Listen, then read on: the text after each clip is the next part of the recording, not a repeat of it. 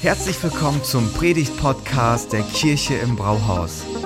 Wir als Kirche lieben das Leben und wir hoffen, dass dich diese Predigt dazu inspiriert, dein bestes Leben zu leben. Viel Spaß beim Zuhören.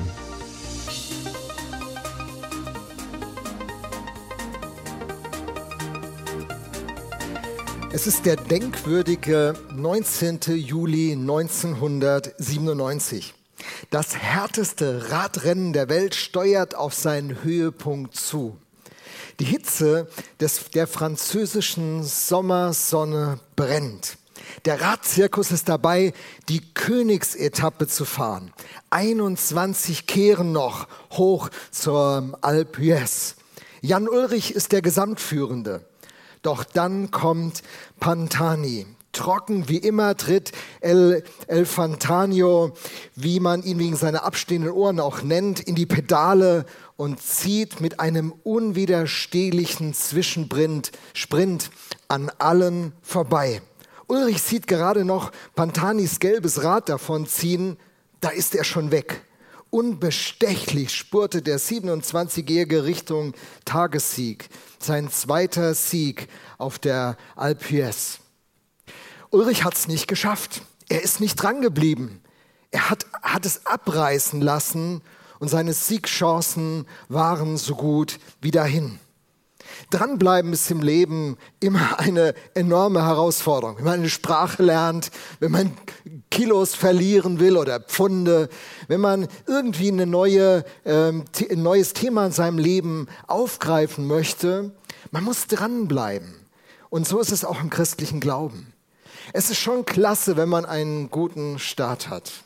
Es ist super, wenn man den Ruf von Jesus hört und darauf eingeht. Ein guter Start ist viel wert. Wenn man dann seine Prioritäten klar geordnet bekommt und sein Leben in eine Grundstruktur bringt, wo Wichtiges wichtig ist, dann ist der nächste gute Schritt getan, wie Stella uns letzte Woche das nahegebracht hat. Aber wir wollen ganz ehrlich sein, in dieser Reihe wollen wir ein bisschen in die Tiefe gehen. Da müssen wir sagen, der christliche Glaube ist kein Sprint, er ist auch kein Mittelstreckenlauf. Der christliche Glaube ist ein Langstreckenlauf. Und nicht abreißen zu lassen, sondern dran zu bleiben, ist extrem wichtig.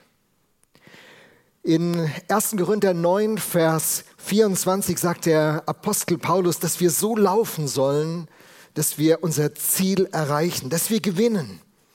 Und das ist auch die Idee, die uns in diesem ganzen, ganzen Predigt jetzt beschäftigen wird. Wie laufe ich, dass ich am Ende gewinne? Wie bleibe ich dran? Wie sorge ich dafür, dass, dass mich nicht jemand überholt und alles abreißt und was so gut begonnen hat, dann doch nicht zu seinem Ziel kommt? Ich möchte über ein Geheimnis des Glaubens heute sprechen und der Text steht in Johannes 15, Verse 5 bis 8. Jesus sagt, ich bin der Weinstock, ihr seid die Reben. Wer in mir bleibt und ich in ihm, der bringt viel Frucht. Ohne mich könnt ihr nichts tun. Wer nicht in mir bleibt, der wird weggeworfen wie eine Rebe und verdorrt. man sammelt die Reben und wirft sie ins Feuer und sie verbrennen. Wenn ihr in mir bleibt und meine Worte in euch bleiben, werdet ihr bitten, was ihr wollt, und es wird euch widerfahren. Darin wird mein Vater verherrlicht, dass ihr viel Frucht bringt und werdet meine Jünger. Jesus greift das Bild des Weinstocks auf. In der antiken Welt ein sehr gebräuchliches Bild. Auch für das Volk Israel. Im Psalm steht, dass Gott Israel wie einen Weinstock aus Ägypten importiert hat, eingepflanzt hat mit großen Hoffnungen. Aber die Propheten durch viele Bücher des Alten Testamentes reklamieren und sagen, hey du Weinstock, der du gute Frucht bringen solltest, du bringst keine gute Frucht. Und mitten in diese Situation kommt Jesus. Und Jesus sagt, ich bin der gute Weinstock, ich bin der wahre Weinstock, ich bin der wirkliche Weinstock. Und es ist eine große Provokation. Eigentlich sollte das Heil doch von den Juden kommen. Du solltest doch zum Volk gehören. Und jetzt sagt Jesus, ich bin die wahre Erfüllung, worum es immer bei diesem Weinstock ging. Es ist nicht so wichtig, wie, wie das Etikett ist, das auf deinem Leben klebt. Entscheidend ist, dass du mit mir verbunden bist. Und Jesus spricht da seinen eigenen Lebensstil an. In Johannes 5, 19 sagt er, dass er nichts von sich aus tun kann, sondern alles, was er den Vater tun sieht. Diese enge Verbindung zwischen dem Vater und ihm ist die Quelle, ist das Geheimnis seines Lebens. Für den Christen gilt das genauso. Diese enge Verbindung zu Jesus Christus ist das Geheimnis des Glaubens, ist der Kernpunkt, um den es geht. Ähm, und ich muss sagen, diese dauerhafte und beständige Verbindung wird entscheiden, ob der gute Start, den du hingelegt hast, dich auch zum Ziel bringen wird. Ohne mich könnt ihr nichts tun. Seit Jahren sage ich mir genau diesen Satz jeden Morgen. Ich habe so einen Schwung Sätze mir aufgeschrieben, die lese ich jeden Morgen. Da lese ich jeden Morgen, mit mir sind alle Dinge möglich. Und so starte ich meinen Tag, dass ich mir diesen Zuspruch von Jesus reinziehe. Hey Lothar, Jesus sagt zu dir, mit mir sind alle Dinge möglich. Und dann lese ich auch den Nachsatz noch, und ohne mich kannst du nichts tun. Und es macht mich gleichzeitig enorm zuversichtlich und sehr bescheiden. Dieses Wissen, wenn Gott an meiner Seite ist, ist alles möglich. Da wird mir nichts begegnen, was mich überfordert und am Ende niederdrückt. Aber ohne ihn bin ich in größter Gefahr, dann täusche ich mich. Ich habe gedacht, ob ich jetzt in dieser Predigt in die theologischen Tiefen einsteige und AT und NT reflektiere auf diesen Gedanken, aber ich habe mich entschieden, eine praktische Predigt zu halten. Ich möchte euch gerne acht Stationen, acht Punkte nennen, die für mein Leben seit 40 Jahren eine ganz zentrale Rolle spielen, dass ich bisher an Jesus drangeblieben bin und vielleicht dient die eine oder andere Idee dem einen oder anderen von euch. Acht Punkte des Dranbleibens. Ich werde über den Fokus sprechen, Wort Gottes, Geist Gottes, Gegenwart Gottes, Gebet, meine Schuld, Gemeinschaft und Widerstand. Und jeder, der auf die Liste guckt, weiß, wie. In einer Predigt, wie soll das gehen? Jedes einzelne Stichwort würde eine ganze Predigtreihe auch ausmachen können.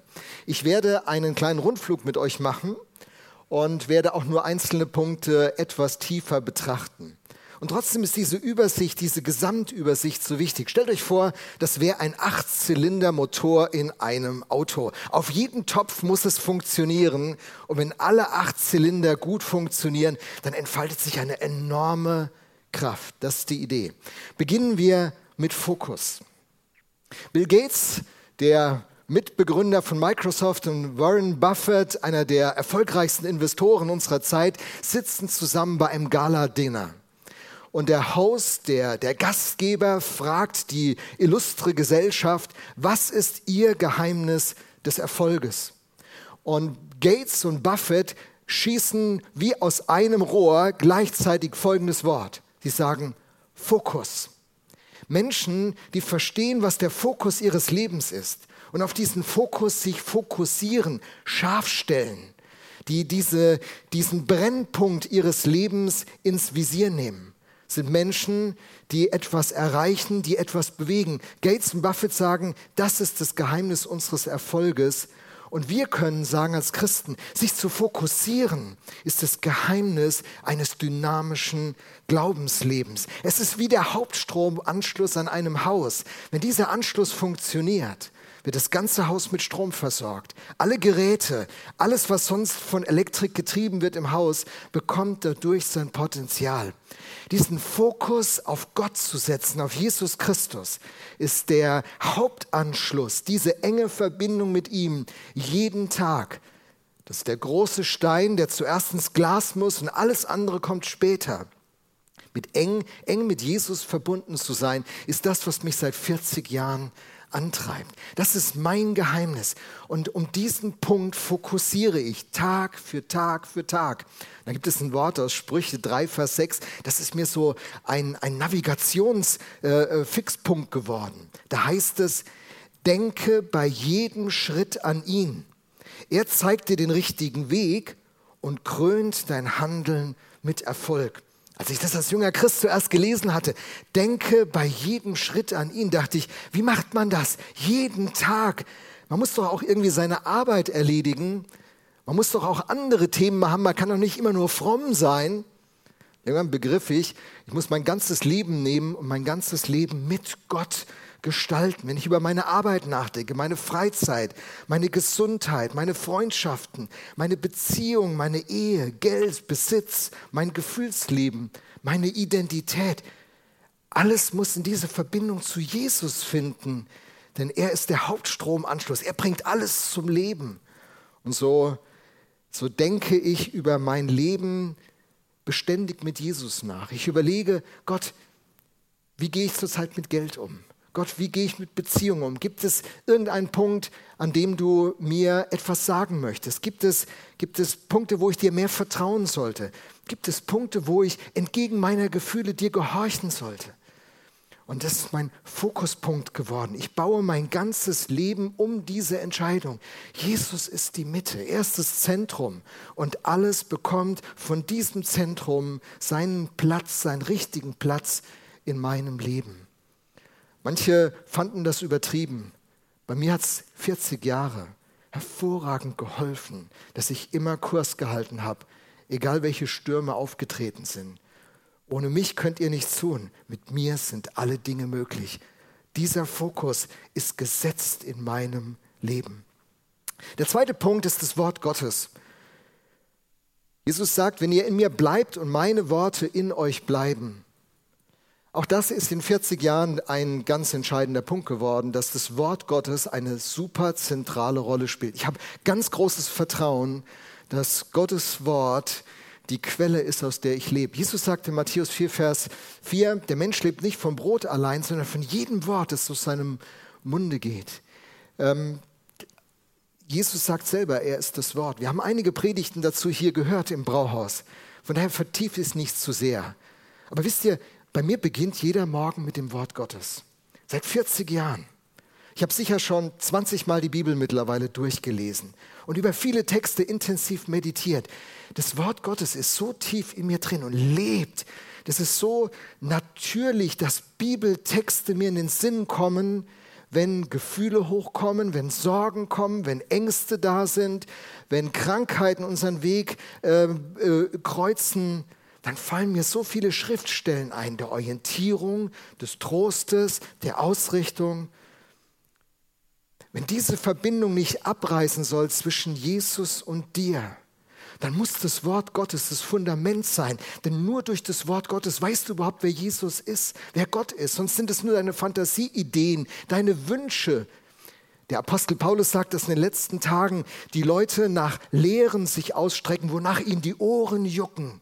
Und wir beginnen unsere Wünsche und Träume auf Gott zu projizieren. Aber Gott ist immer der ganz andere. Wir werden Gott nie ganz verstehen. Manchmal ist er der Schweigende, manchmal verhält er sich, dass wir aus unserem kulturellen Hintergrund sagen, Gott, es ist nicht korrekt, wie du das machst. Aber am Ende des Tages ist dieses Wort Gottes, an dem man sich reibt und stoßen kann, das Wort, das dich trägt und ernährt. Das ist die Priorität in meiner Tagesgestaltung. Hebräer 4, Vers 12, das Wort Gottes ist schärfer wie ein zweischneidiges Schwert. Das deckt mich auf, das zeigt, wer ich wirklich bin, meine geheimsten Gedanken, Wünsche, Verletzungen, Frustrationen, Sehnsüchte. Alles wird dadurch aufgedeckt. Es ist die Priorität. Der dritte Punkt ist der Heilige Geist. Ich kann mir Dranbleiben ohne den Heiligen Geist gar nicht vorstellen. Über den Heiligen Geist gäbe es einiges zu sagen, aber deutlich ist, wo der Geist des Herrn ist, da ist Freiheit. In 2. Korinther 3,17 steht das. Gottes Geist führt uns immer in die Freiheit. Er führt uns in die Wahrheit, die ist manchmal unangenehm, aber er führt uns immer in die Freiheit. Er führt uns immer zum Leben. Gott ist nicht der, der unser Leben eng machen, sondern weit machen will. Und doch haben viele Leute Angst vor dem Heiligen Geist. Auch das gehört zu meinen 40 Berufsjahren. So viele Leute getroffen, also nicht Berufsjahren, sondern Glaubensjahren, sorry. Ähm, Leute, die Angst haben vor dem Heiligen Geist. Es tut mir so leid. Hab keine Angst vor dem Heiligen Geist. Halte ihn nicht raus, sondern bezieh ihn ein in dein Leben. Da gibt es manches zu sagen. Und ich habe ja diese Seite mit Podcast-Folgen, die heißt kurzimpulse.info. Und da habe ich einige Episoden dazu gemacht. Von daher will ich nur ganz kurz an diesem Punkt verweilen. Aber dem Heiligen Geist Raum zu geben in deinem Leben, auf ihn zu hören, dich von ihm leiten zu lassen, ist ja per se die Definition von Verbindung. Man ist verbunden durch Gottes Wort und durch seinen Heiligen Geist. Und das bringt uns zum nächsten Punkt, der ist, der ist ganz besonders für mich. Das Bewusstsein der Gegenwart von Gott. Wann immer mir klar ist in meinem Leben, Gott ist da. Und wann immer mir klar ist, wie er zu mir steht, dass er mich liebt, dass er mir vergibt, dass er Zukunft und Hoffnung für mich hat, dass er mich nie verlassen noch versäumen wird, dass er mir nichts vorenthalten wird, was gut für mein Leben ist. Solange diese Perspektive da ist, dieses Bewusstsein mich prägt, da fühle ich anders, da denke ich anders, da lebe ich anders. Greg Rochelle, einer der bekannten Leiter und Pastoren in den USA, hat ein Buch über den Kampf in unserem Kopf geschrieben und ein Zitat heißt, Most of life battles are won or lost in your mind. Die meisten unserer Kämpfe werden gewonnen oder verloren in unserem Denken. Wenn dieses Bewusstsein durchdrungen ist, ich bin gelebt, ich bin gewollt, für mein Leben gibt es eine Bestimmung, es gibt einen Weg, den ich gehen kann. Gott wird immer da sein. Da macht es einen riesen Unterschied. Verbunden bleiben mit Jesus heißt für mich, mein Leben zu leben aus dem Bewusstsein, dass er da ist. Ein Buch hat mir extrem geholfen. Es ist ein Klassiker in dem Bereich schon ziemlich alt, 17. Jahrhundert. Das hat ein Mönch geschrieben, der war ein Küchenmönch in seinem, seinem Kloster. Das Buch gibt es in der deutschen Fassung bei meinem Freund David Neufeld in seinem Verlag erschienen. Das heißt, alle meine Gedanken sind bei dir. Es ist ein ganz dünnes Büchlein und es geht so tief. Im Englischen gibt es da eine Formulierung, die war für mich als Deutschsprachiger zunächst ganz ungewöhnlich. Da heißt es, Du sollst die Gegenwart Gottes praktizieren. To practice the presence of God. Was ist das für ein komischer Gedanke? Aber wisst ihr, irgendwann begriff ich, was damit gemeint ist. Gott ist ja da. Er ist ja da. Das Problem ist ja nicht, dass er, dass er nicht da wäre. In ihm leben, weben und sind wir, sagte mal ein Dichter. Das Problem ist, dass, dass mir das nicht bewusst ist. Dass ich das nicht sehe, dass ich nicht damit lebe.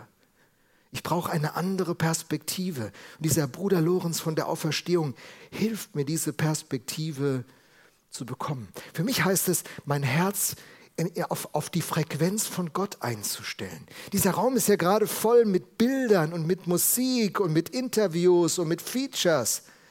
Wenn wir ein Radio hätten oder ein Fernsehen, könnten wir die Frequenz einstellen und dann würden wir das empfangen. Diese Welt ist voll mit der Gegenwart von Gott. Und das Herz auf diese Frequenz einzustellen, denn mit dem Herzen kannst du Gott wahrnehmen. Es gibt einen Frieden, von dem Jesus sagt, der ist höher als alle Vernunft. Um dran zu bleiben an Gott, ist das Bewusstsein seiner Nähe ein ganz, ganz wichtiger Punkt. Wir machen weiter. Gebet, welche Überraschung. Jesus sagt, wer in mir bleibt, meine Worte in euch bleiben, werdet ihr bitten, was ihr wollt, und es wird euch widerfahren.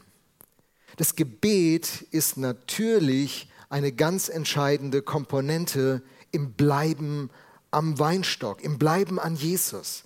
Aber interessant, Jesus sagt ja, wenn ihr in mir bleibt und meine Worte in euch bleiben. Man kann gut beten, wenn man mit dem Wort Gottes eng verknüpft ist. Misstrauen ins Wort Gottes zu bekommen und sich vom Wort Gottes zu distanzieren, es nur noch als einen Losungskeks zweimal die Woche zu verspeisen, sorgt dafür, dass dein Gebetsleben austrocknet. Je mehr ich in den Psalmen gelesen habe, je mehr Gebetsthemen hatte ich. Und in unserer pfingstlich-charismatischen Welt haben wir ja vor allen Dingen Lobpreis äh, auf dem Schirm. Aber wer die Psalmen liest, der findet auch Klagen und, und, und Aufbegehren gegen Gott. Ich finde eine Sprache für das ganze Leben in diesem Psalmen. Gottes Wort macht mein Leben reich, aber es füllt auch meinen Gebetstank. Über Gebet habe ich auch einiges ähm, als Podcast produziert. Kurzimpulse.info findet ihr das. Auf einen Punkt möchte ich kurz hier dennoch eingehen. Das ist eine, ein Geschenk im Gebet, das ich am 7. Oktober 1979 nachts um 4 Uhr bekommen habe. Werde den Tag nie vergessen. Gottes Geist erfüllte den Raum. Ich habe mit einigen Freunden eine Gebetsnacht gemacht. Gottes Geist erfüllte mich. Und aus mir begann eine Worte zu fließen, die ich nicht gelernt habe. Gott schenkte mir die Gabe, in Sprachen zu beten, die ich nicht erlernt habe. Wie er das ganz, ganz vielen Christen schenkt, die dafür offen sind und sich danach ausstrecken.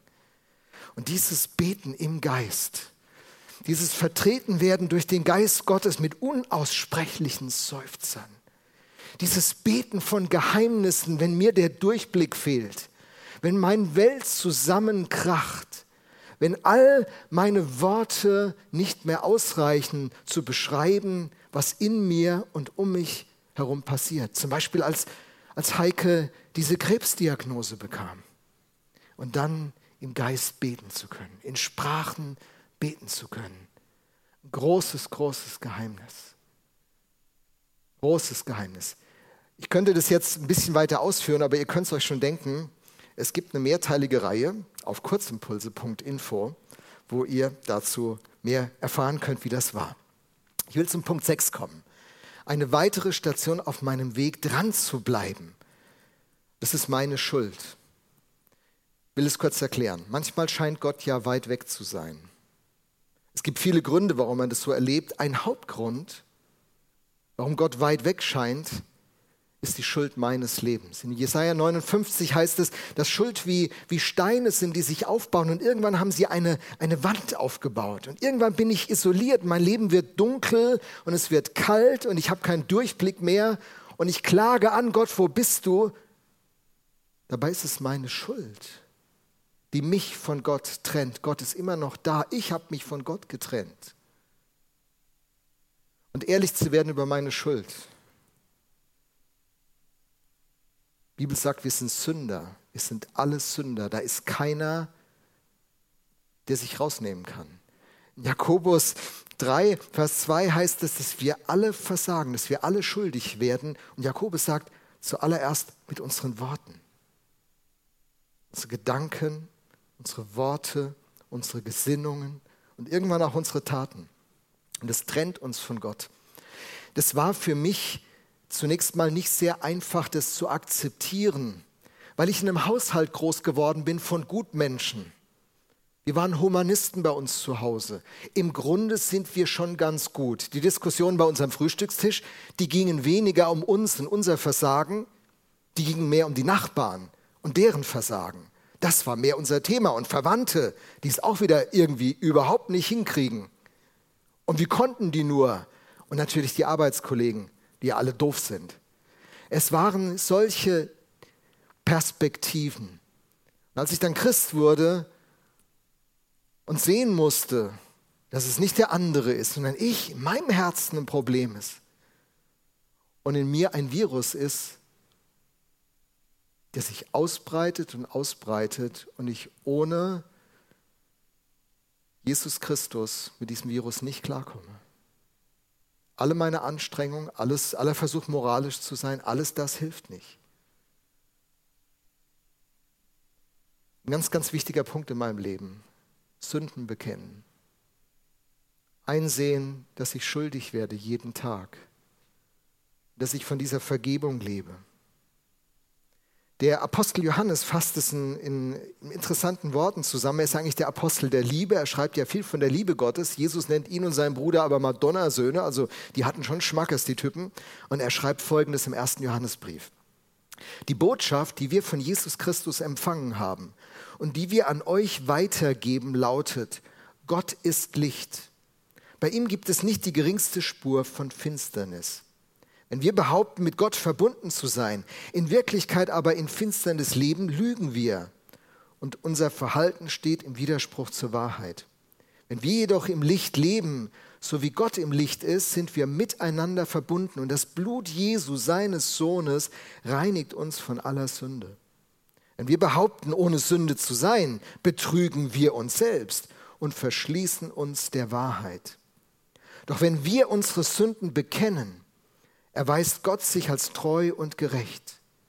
Er vergibt uns unsere Sünden und reinigt uns von allem Unrecht, das wir begangen haben. Wenn wir behaupten, wir hätten nicht gesündigt, machen wir Gott zum Lügner und geben seinem Wort keinen Raum in unserem Leben. Meine Schuld trennt mich. Dieser Text sagt, er trennt mich von, von meinen Mitmenschen, meinem Kontext, und er trennt mich von Gott. Aber ich muss nicht mehr geprägt sein von meine Schuld verdecken, Ausreden finden, Erklärungen finden, andere in die Verantwortung stellen. Alle Angst ist genommen. Die Vergebung, die Gott durch Jesus Christus an diesem Freitagnachmittag, diesem dunklen Freitagnachmittag, diesen Karfreitag gewirkt hat, macht mich frei von allem Moralist sein, besser sein wie andere und allem Verängstigten mich verkriechen. Ich darf aufrecht stehen, ich darf gleichzeitig sagen, jawohl, ich versage und werde schuldig. Aber Dank sei Gott, die Gnade seiner Vergebung gibt mir Würde, gibt mir Wert und jeden Tag einen Neuanfang. Ich muss meine Sünde nicht mehr verstecken und wie ein ein, ein Geschwür verbergen, das mich aber von innen zerfrisst. Ich darf meine Sünde bekennen, er reinigt mich und wir starten neu durch. Um an Jesus zu bleiben, ist es so wichtig. Sonst werde ich ein Heuchler, sonst tue ich so, als ob. Aber der Mensch sieht, was vor Augen ist. Euch könnte ich vielleicht beeindrucken. Gott könnte ich nie beeindrucken. Er sieht in mein Herz. Er sagt, Lothar, du musst deine Schuld nicht verstecken. Deshalb bin ich gekommen. So ein wichtiger Punkt für mich, dran zu bleiben an Gott und nicht an ihm zu zerbrechen. Der siebte Punkt ist dann die Gemeinschaft. Ohne Gemeinschaft geht es ja nicht. Man kann ja auch nicht Fußball alleine spielen. Gut, man kann den Ball an die Wand kicken, aber ein echtes Fußballspiel, dafür braucht es eine Mannschaft. Und so ist es auch mit dem Christsein. Wir brauchen die Mannschaft. Wir Christsein ist Mannschaftssport. Der Klassiker zu dem Thema, den ich auch seit Jahrzehnten liebe, ist Gemeinsames Leben von Dietrich Bonhoeffer. Ein kleines Büchlein, 80 Seiten oder so, aber fast jeder Satz hat es so in sich. Man kann dieses Buch nicht schnell durchlesen. Im Blick auf diese Predigt habe ich es angefangen wieder durchzulesen und ich bin mit so vielen Markierungen wieder neu hängen geblieben. Es ist so großartig. Zwei Zitate zu dem Thema habe ich euch mitgebracht. Und das erste lautet so, darum braucht der Christ den Christen, der ihm Gottes Wort sagt. Er braucht ihn immer wieder, wenn er ungewiss und verzagt ist. Denn aus sich selbst kann er sich nicht helfen, ohne sich um die Wahrheit zu betrügen. Hey, wir brauchen uns gegenseitig. Ich brauche den, der mir den Zuspruch gibt, der mir die Ermutigung gibt. Der Apostel Paulus sagt es so oft im Neuen Testament. Ermutigt einander, ermahnt einander. Um dran zu bleiben und nicht zu versagen, brauche ich Ermutigung. Ich brauche den Bruder und die Schwester, die mir Gottes Wort sagt, die mir die Vergebung zuspricht, die mir die Ermutigung nennt. Ein zweiter, zweiter Punkt, weil viele Leute auch äh, Schwierigkeiten mit Gemeinschaft und Kirche und Gemeinde haben, da ist Bonhoeffer auch, der ist da ganz trocken und er schreibt, wer seinen Traum von einer christlichen Gemeinschaft mehr liebt als die christliche Gemeinschaft selbst, der wird zum Zerstörer jeder christlichen Gemeinschaft. Ob er es persönlich noch so ehrlich, noch so ernsthaft und hingegeben meinte. Wir alle haben einen Traum von Gemeinschaft. Und wir projizieren diesen Traum anfangs auf die Gemeinschaften, die wir kommen. Und dann machen wir mit der Zeit ernüchternde Erfahrungen. Und es kann einen so verletzen, dass man sich von der Gemeinschaft distanziert. Aber wenn man das tut, dann begibt man sich in eine große Gefahr. Es ist wie eine Schaf, die Herde verlässt. Für das Raubtier ist ein Schaf außerhalb der Herde viel leichter zu reißen als ein Schaf in einer Herde, in der es stinkt und äh, die sich drängeln um den Futtertrog, die sich nicht so toll verhalten, aber besser Teil so einer Herde zu sein, als alleine in großer Gefahr zu stehen. Und das ist ein Punkt auch in 40 Jahren. Nicht jede Gemeinschaftserfahrung war für mich äh, sehr beglückend. Äh, Larry Crabb ist ein Seelsorger, der viele Bücher geschrieben hat, sagt, man wird verletzt in Gemeinschaft, kann ich sagen, ja, Crap, du hast recht. Aber man wird auch nur geheilt in Gemeinschaft. Sich aufgrund einer Verletzung von der Gemeinschaft zu distanzieren, führt zu einer Isolation, die nicht zur Lösung führt, sondern die uns zerstört. Und das äh, ist einer der, der harten Punkte im Dranbleiben. Manchmal habe ich schon gedacht, so, die ganze christliche Gemeinschaft weg, Jesus und ich. In Chicago wurden die Jesus and Me Ministries gegründet. Jesus und ich, wir zwei kommen gut klar. Ich habe so ein bisschen Probleme mit dem Bodenpersonal. Und dann könnte man sich zurückziehen. Mach das nicht. Natürlich sind wir eine Truppe von Leuten, die Gott Sünder nennt, denen Vergebung zuteil wird. Und jeder Traum, jedes Ideal, wie toll die Kirche im Brauhaus sein könnte, muss an der Realität zerbrechen. Unsere Verbindung ist, und das schreibt Bonhoeffer in dem Buch sehr toll, durch Christus. Nicht durch unser Gutmenschsein, nicht durch unser tolles, richtiges Verhalten. Es gäbe so viel zu sagen, liest Bonhoeffer. Kommen wir zum letzten Punkt und damit zum Abschluss der Predigt. Ich überziehe, aber bei der letzten Predigt darf ich auch noch mal einen kleinen Augenblick überziehen. Achtens, Widerstände. Den Widerstand kalkulieren. Wir haben einen Hauptwiderstand, eine Störquelle von außen und eine Störquelle von innen. Es ist wie bei einem Telefongespräch. Wenn die Verbindung abreißt, weil eine Störquelle kommt, ist doof. Dann, dann gibt es keine Kommunikation. Oder wenn das WLAN-Netz abreißt, weil irgendein Störgrund Stör, äh, äh, da ist. Es gibt zwei Störquellen. Die musst du und die muss auch ich nach all den Jahrzehnten immer gut im Blick behalten. Erstmal die Störquelle von außen. Es ist der Böse. Die Bibel hat viele Namen für ihn. Der Durcheinanderwerfer, der Diabolos, der Teufel, der Satan und seine Mannschaft, das sind die Dämonen. Ich weiß, in unserer aufgeklärten westlichen Welt lächelt man darüber. Aber weißt du was? Wenn ich die Bibel aufschlag, der ich vertraue, lese ich davon. Und wenn ich die Zeitung aufschlage, der ich nur bedingt vertraue, sehe ich die Auswirkungen auf dem ganzen Globus.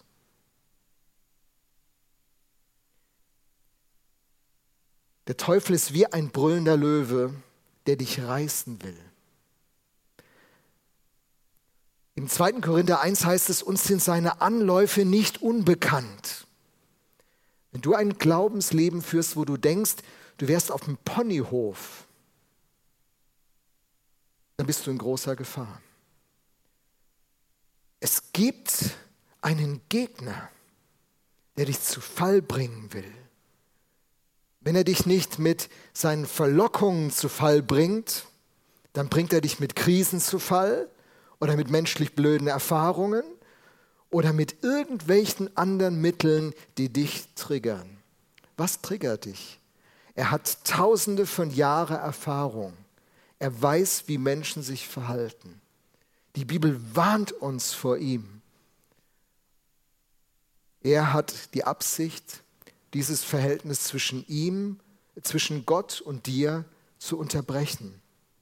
So sagt der Apostel Paulus zu seinem jungen Kollegen Timotheus in 1 Timotheus 6,12: Kämpfe den guten Kampf, der zu einem Leben im Glauben gehört. Wer immer dir das Weihnachtsmann-Evangelium erzählt hat, es gibt nur Geschenke bei Gott, er hat dich belogen. Christsein bedeutet Wettkampf, Auseinandersetzung. Auch das ist ein Teil, nicht alles, aber ein Teil. Kämpfe den guten Kampf, der zu einem Leben im Glauben gehört und gewinne den Siegespreis, das ewige Leben, zu dem Gott dich berufen hat. Erinnere dich immer wieder daran, dass du dich vor vielen Zeugen klar und offen zu deinem Glauben bekannt hast. Da wird von der Taufe geredet. Störquelle Nummer zwei, die ist in uns. In alten Übersetzungen heißt es Fleisch, es ist das Ich, die Selbstsucht, aus der wachsen diese Früchte wie Missgunst, Eifersucht, Neid, Zank, Verrat, Lüge, Betrug, Diebstahl. Da ist ein Kampf in dir. Da ist nicht mal der Böse beteiligt, sondern das ist Teil des Settings. Im Galaterbrief beschreibt der Apostel Paulus das so. Was will ich damit sagen?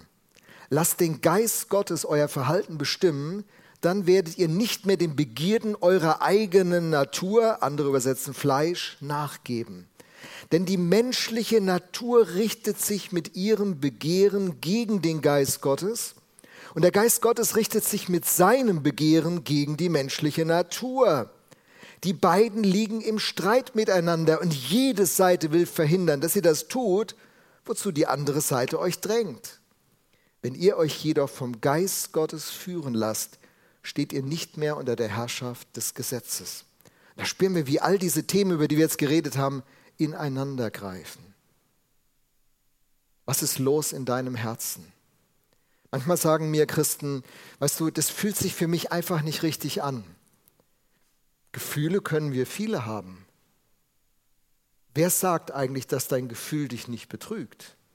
Paulus sagt im Galaterbrief, da ist ein Konflikt unterwegs. Woher bekommst du die Navigation? Woher bekommst du die Orientierung, die jetzt nötig ist? Gottes Wort, Gottes Geist, eingebettet in Gottes Gegenwart, die Gemeinschaft, die Geschwister, das Miteinander, das Beten, das Stehen vor Gott, der klare Fokus in unserem Leben. Alles greift ineinander. Seit vier Jahrzehnten meine Roadmap, meine Straßenkarte, die mir zeigt, welche Station ich regelmäßig anfahren muss. Dranbleiben. Fassen wir das nochmal zusammen. In diesem Rennen, um das erfolgreich zu bewältigen, brauchen wir alle diese acht Punkte. Die entscheidende Frage ist, wie stark leben diese Punkte in unserem Leben? Wie stark sind sie Bestandteil von dem, wer wir sind und wie wir unterwegs sind? Es ist so großartig, wenn du den Ruf Gottes in deinem Leben hörst. Das ist ein unfassbares Privileg. Ich habe mich oft gefragt, wieso habe ich damals 1979 diesen Ruf gehört und der, der neben mir saß, der hat ihn überhört. Was ist das für ein Geschenk, glauben zu können? Wie großartig war das, wie die Prioritäten sich begannen zu ändern mein Leben in dieses Muster fand. Aber wie wichtig ist es, mich auf diesen Langstreckenlauf vorzubereiten. Mit einem klaren Fokus, dem Wort Gottes, dem Heiligen Geist, dem Bewusstsein, er ist da. Ein Beter zu sein, dessen Herz erfüllt ist von Gottes Wort und viele Gebete in ihm leben und sich beschenken lässt von den Gaben wie dem Sprachengebet. So eine großartige Hilfe. Ehrlich zu sein und meine Schuld aufrichtig vor Gott bekennen zu können, ist eine Befreiung. Buch der Sprüche steht, als ich es wollte verbergen, verschmachteten meine Gebeine. Steht im Psalmen. Aber wer seine Sünde bekennt und lässt, das steht in den Sprüchen, der wird Gerechtigkeit erfahren. Wie gut ist, die Schuld loszuwerden und dann Teil einer Gemeinschaft zu sein, die Gnade erlebt hat. Und in diesen Kampf einzusteigen, weil Jesus Christus der Sieger ist. Jesus sagt, ich bin der Weinstock, ihr seid die Reben. Wer in mir bleibt und ich in ihm, der bringt viel Frucht. Denn ohne mich könnt ihr nichts tun. Amen. Vielen Dank fürs Zuhören. Wenn du eine Frage hast, kannst du uns gerne eine E-Mail an info at kirche-im-brauhaus.de schreiben. Wir geben unser Bestes, um deine Fragen zu beantworten. Bis zum nächsten Mal beim Predigt-Podcast der Kirche im Brauhaus.